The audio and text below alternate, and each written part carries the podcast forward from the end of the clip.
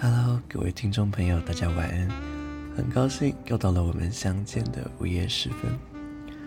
夏天真的很容易中暑诶，我是那种可以很莫名其妙就会中暑的体质，很夸张。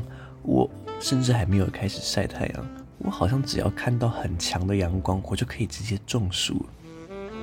我一直很印象深刻，以前国小。小学五六年级的时候的班导就跟我说：“Ken，你以后就是要好好多运动，你就不会中暑了。” OK，从那时候呢，这句话就有深深烙印在我心里。后来我上大学之后呢，我有加了排球队嘛。秋天的时候，我们九月份入学，天气已经开始没有那么热，后来就会进冬天嘛，慢慢变凉。所以我就是在这段期间呢，我就每天哦都跟着球队狂操猛练。我肌肉线条都已经出来了，就讲到隔年要大一升上大二的那个暑假，我想说我都身强体壮了，这一次一定没有问题。好，我就确认一下房间内很好，没有开冷气，所以室内温度跟室外温度没有什么差，而且我现在呢也在流汗中，这下万事俱备，只欠出门啊！这样想着的我呢，我微笑着走出宿舍买午餐。买完之后回来，两眼发昏，倒在地上。啊，这个熟悉的感觉，呵呵，我一定是又中暑了。我对自己比了一个赞，然后在这个弥留之际，我就不小心想起了国小老师那句话：“Ken，以后上大学之后多运动就不会中暑了。”让我格外的暖心，暖到都中暑了呢，老师。各位听众朋友，有没有人也很会中暑的？真的要跟我一样，记得多喝点水。我现在全身红的，就很有点像是什么进击的巨人 cosplay 一样。我去刮痧，然后那整条刮下来，就是所有我，比如说有肋骨的地方啊。然后有脊椎的地方，反正只要是有骨头、有穴道的地方，那刮下来整条都是红的。所以我现在这个背上就好像可以显，好像照了那个什么 X 光一样哦。你现在看我的背，就是你可以很明显的看到我这个肋骨的线条在我背后是怎么显现出来的。因为那整条刮下来就是会有那个印子，那红红的痧，而且那刮痧都很厉害。他说我这人中暑很严重，他只是。顺着一条刮下来，我是马上出痧的那一种，我就觉得我是整个头昏脑胀，然后完全没有办法正常思考的。总之还是对，要多喝水。说到水，就想到下雨，不知道大家最近有没有一种发现，就是好像小时候我们午后下雷阵雨。会差不多下午到第三堂课、第四堂课，差不多三四点那边的时候才开始乌云密布，然后下了一阵雨嘛。可是最近的这个雷阵雨呢，就是因为有时候中午十二点出门的时候就已经在下雷阵雨了，然后下了一个小时之后，哗，雨停了嘛，然后我们就想说应该不会再下雨了吧，结果。就继续累积，然后到下午五点六点的时候又哗，又再下一次雷阵雨。现在雷阵雨好像是会一天下两次，是我有什么误会吗？还是它是什么封面的雨啊？我有的时候出门，我那个伞带着，我是想说我要来遮阳的，那结果遮阳遮一遮，突然就变成遮雨了，各位。因为有的时候太阳还很大，突然就哗就下下来，我都有点不太。我想说是我中暑昏倒了，还是怎么样子？我怎么一边晒太阳，然后一边听到雨的声音？有时候都觉得自己很奇怪。最近天气就有点怪怪的。好，我今天帮大家选了一个跟平常的音乐风格有点比较不一样的背景音乐，你们听，它就是有点嗯萨克斯风为主乐器的夜晚爵士。之前我们选的就是比呃钢琴为主的那一种，那今天我选的这个是萨克斯风的。以前我们好像也有做过一个是萨克斯风的聊天之夜嘛，那这一次选的跟当时选的有点不太一样哦。这一次选的的话，是我听了很长一段时间，我觉得它它的旋律是比较平稳的，比较没有高潮迭起那种感觉。我觉得这种风格的爵士呢，它就有一种其他音乐都办不到的神奇力量，就是说你连续听个十个小时都不会累，而且不止不会累，反而会觉得有一种，呃，全身的神经被舒缓的感觉。嗯，就很像那个旋律，好像在抑制那种身体里面过大的神经冲动一样，感觉就真的好让人放松。等一下结束的时候，我会让音乐继续再播一段时间。如果各位朋友听完节目没有马上关掉的话，可以跟我一起再听一听这个音乐，在晚上的时候听，可以帮助我们入睡，沉淀一下心灵哦。有好长一段时间不见了哈，相信各位听众朋友们依旧都是在各自的故事里为了什么而努力，又或者是为了什么人忍耐着。今天晚上就让我们一起来好好的给自己一个释放能量的机会，一起听一听疗愈的音乐，一边和自己的心好好的来一场谈话喽。今天也非常的开心，能够在这个夜晚的温馨时刻跟大家一起 say good night。这里是 EG Fat 频道的晚安电台节目，我是 Ken，非常欢迎，也感谢大家今天也来到这个属于你，也属于他的睡前晚安频道。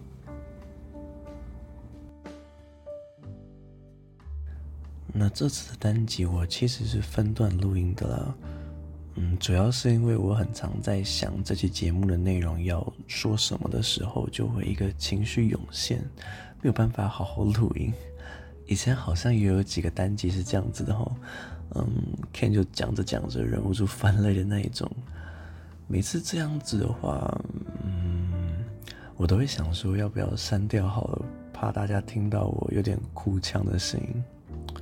可是又仔细想想，我们一集的睡前晚安电台不就是说好要带大家探索最真实的自己吗？所以不管是笑着的我还是哭着的我。那都是我的一部分啊，我怎么可以删掉呢？想着想着，我就决定好了，嗯，我不会再犹豫要筛选什么给大家听了。我想到什么的话，我都会完整的把它表现出来。毕竟这是我跟大家的约定，在一级的电台里面，大家要跟我一样，都要遵从自己的心。嗯，其实今天的心灵鸡汤题材，如果努力是为了遍体鳞伤。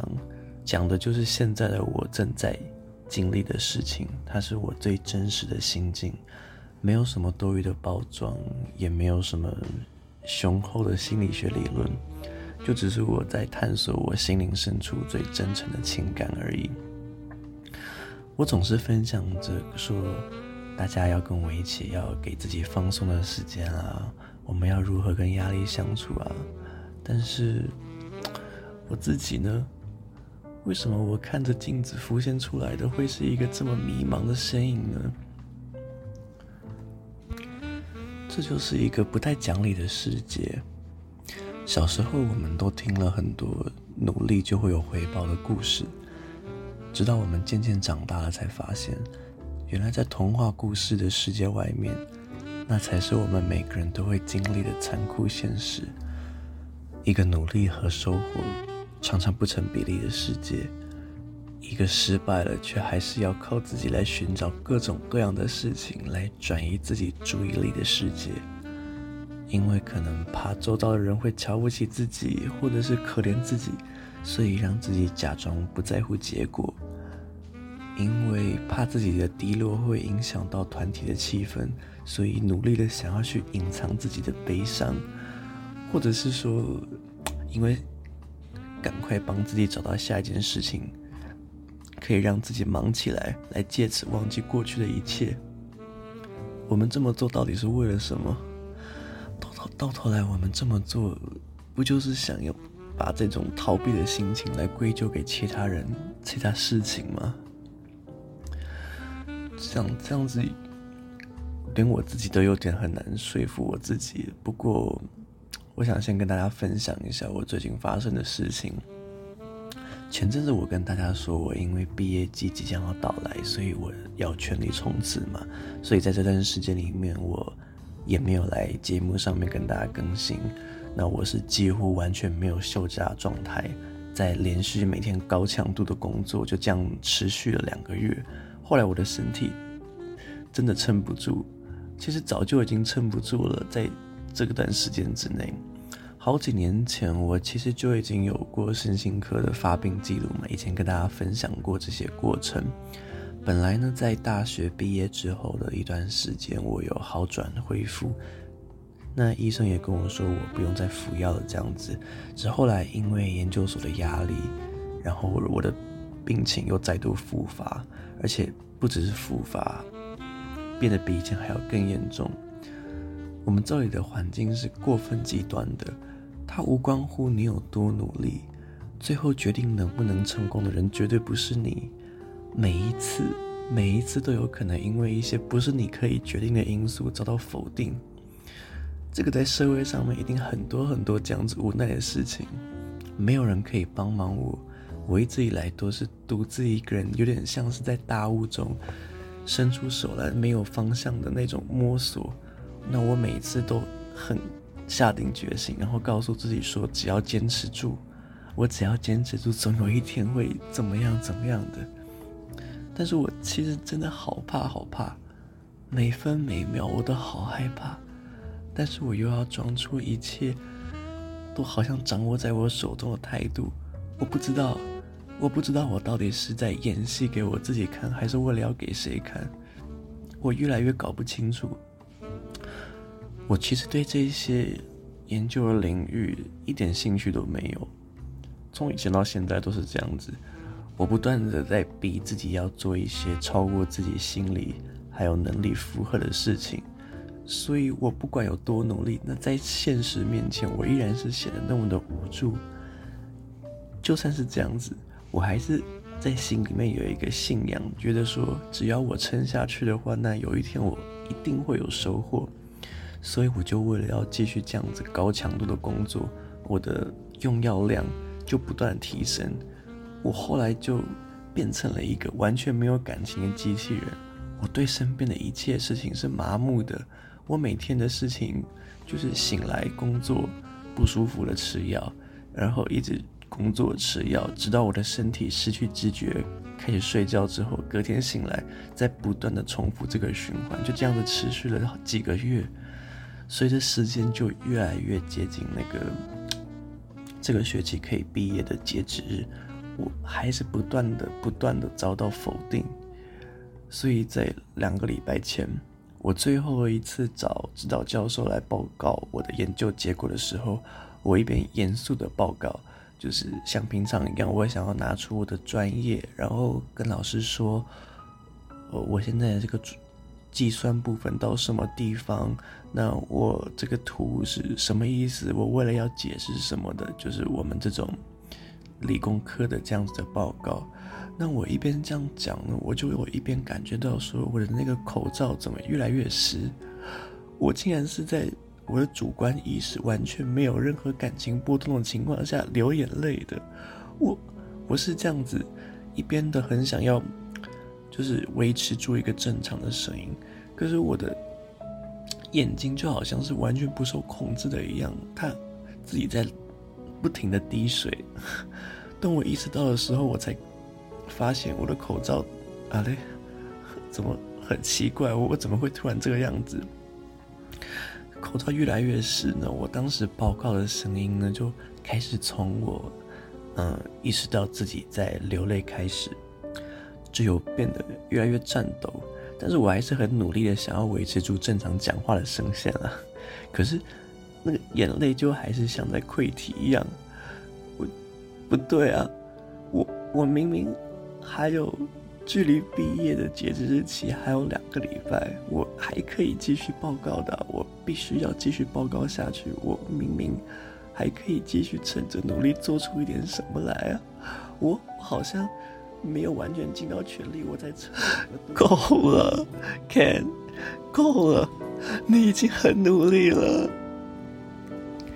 我，我觉得我脸上挂着的眼泪，那时候就很像是在已经警告自己说，身体的健康已经亮红灯了。所以他完全就停不下来。我这个之中，我当时找指导教授那场会开了有一个小时多吧。这之中，他后来还有说了一些什么，而且我自己应该也说了一些什么东西，可是我完全没有印象。我唯一有印象的事情就是，我口罩后来湿到，我把它拿下来，然后塞进口袋里面。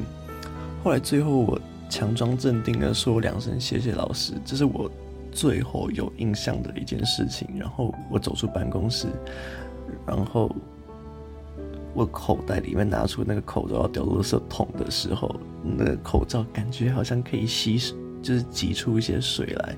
后来接下来我怎么回家的，我就也不是很有印象。从那天开始之后，我就没有再去过学校。那几天我回来，我就一直在想，我到底是怎么样可以把自己逼成这个样子？我每天，我每天都在跟自己说，没有事，你就再努力一下就好了。今天撑完，明天撑完，那个时间越来越接近，最后一定可以有些什么东西。我是一直一直这样子跟自己说的。其实越到后来。因为我是一直靠吃药，然后让自己可以一直撑在那边。我后已经越来越不知道自己在做一些什么东西，就好像只是为了做点什么东西而做。那个做出来的东西，其实冷静下来看，会觉得它的确有点意义不明。可是我当时已经是完全脑脑袋已经屏障掉所有的这种正常判断的讯息。我一直做，一直做，嗯。如果我这么努力是为了要让自己受伤成这个样子的话，那我这些努力的意义到底在哪里啊？我不仅没有成功，我还赔掉了健康。我不管怎么努力，我得到的都是否定，所以我开始想要逃避，我开始想要把所有的错都怪罪到别人的身上，借此来把目光从眼前的失败抽离。但是过了几天的休息。我稍微好一点的时候，我问了一下自己：这个难道是我努力的初心吗？我真的是为了要让自己受伤才一路加油到这里的吗？为什么？为什么我总是要让自己要逼自己不去面对自己的心呢？视而不见久了，直到有一天我自己骗过了我自己。对一切都感到麻木的时候，那个我，真的还是我吗？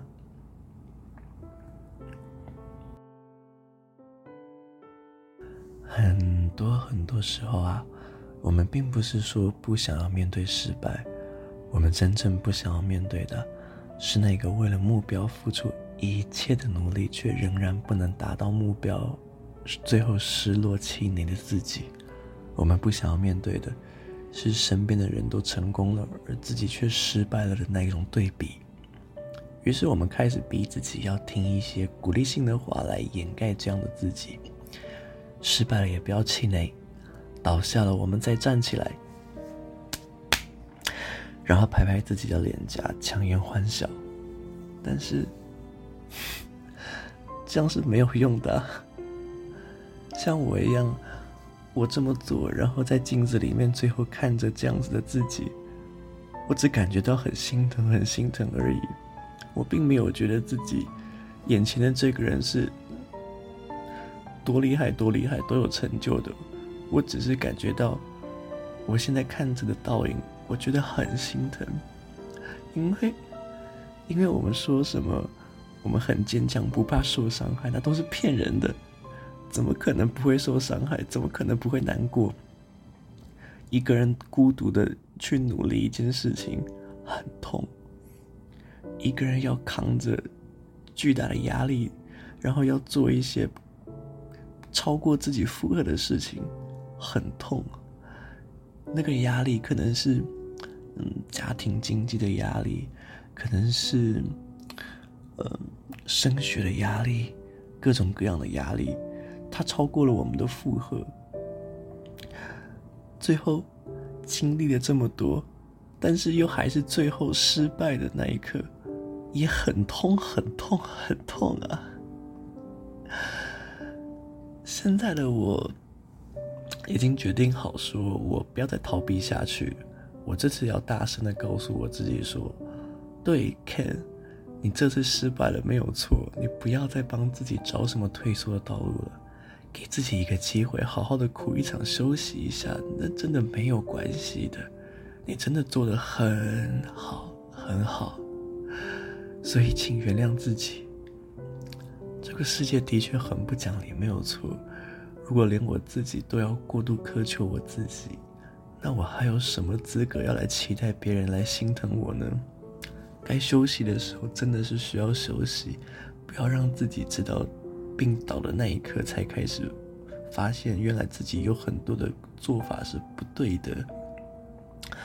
就像那个什么欲速则不达，我现在深深的有体会到这个道理。我这两个多月来，我一直这样子，很严厉的逼自己，说我一定要在什么时候达成什么样子的事件。那我一直去做一些东西。我其实，在我不自觉的时候，我已经掉入了一个盲点。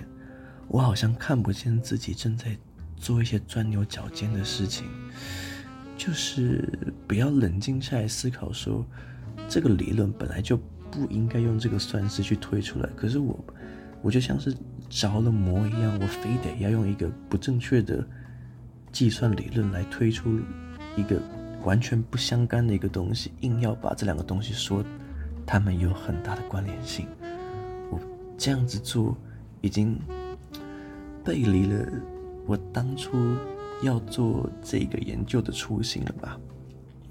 我知道有一些风景，我们不往前迈进是永远看不见的，而我知道。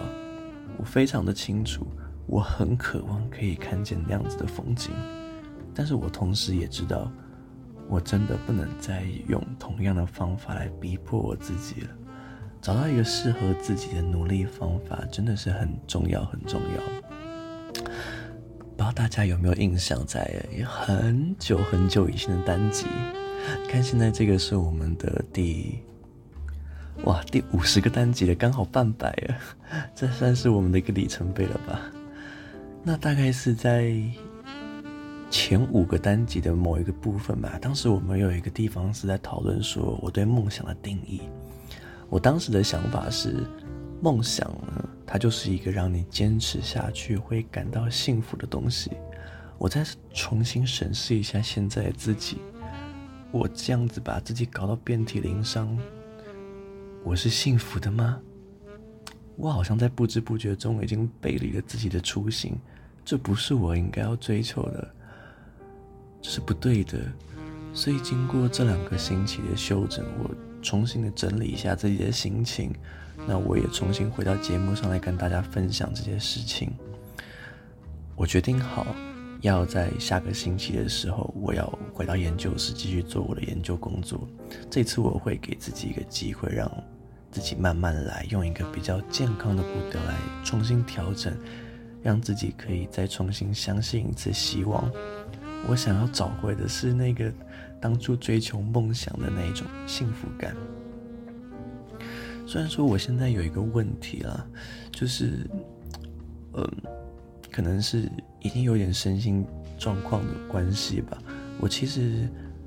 生理上是很排斥再回到研究室做研究这些事情的，甚至这两个礼拜我虽然是在休息的状态嘛，但是我只要一想到说我接下来回去我还要再面对这些研究课题，我光是想到或者是我打开相关的书、相关的算式，我就开始严重的精神内耗。我明明什么都还没有开始做，我还没有开始读书，我还没有开始推演那些东西。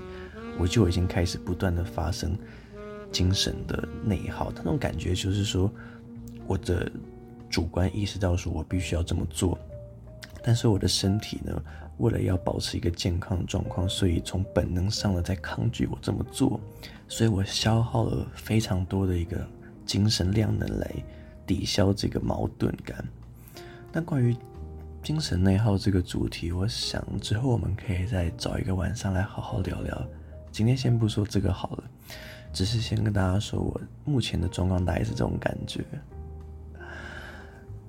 谢谢各位听众朋友们，今天晚上听我讲了这么多这么多的故事。那我想问一下各位听众朋友们，对，换我提问给你们了。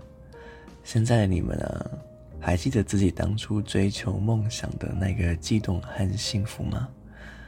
现在的自己，还有以前你们想象中的未来的自己是一样的吗？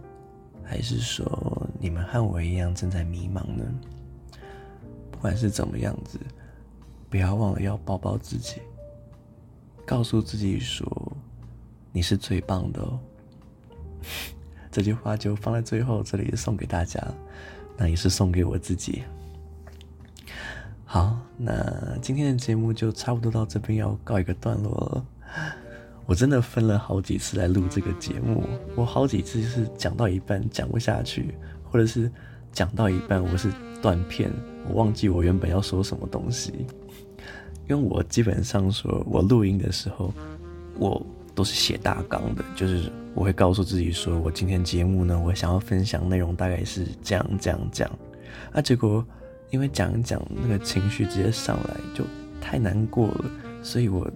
讲到一半的时候会忘记自己要讲什么东西，我就一直在录音，然后暂停，擦一下眼泪，然后想一下，好，再继续录一下，然后再分段。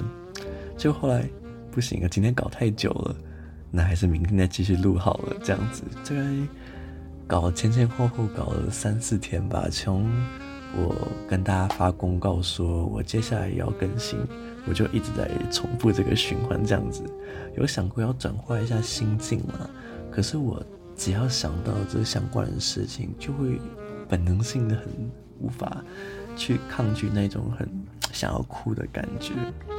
大家应该多少都会有相关经验嘛，就是你很努力、很努力了，结果最后呢，那个结果可能不尽人愿，等等的，那。我相信大家都会有很多这样的故事。如果各位朋友们 在听了之后有什么故事或者是心情想要分享给我的话呢，都非常欢迎你们可以在底下留言，或者是到 IG 来私信我哦。我是一起晚安电台节目的主持人，我是 Ken，我们下次再见，晚安，拜拜。对了。我刚刚是不是要说朋友的时候发音有点奇怪啊？我说什么朋友？好了，不管了，真的拜拜了，晚安喽。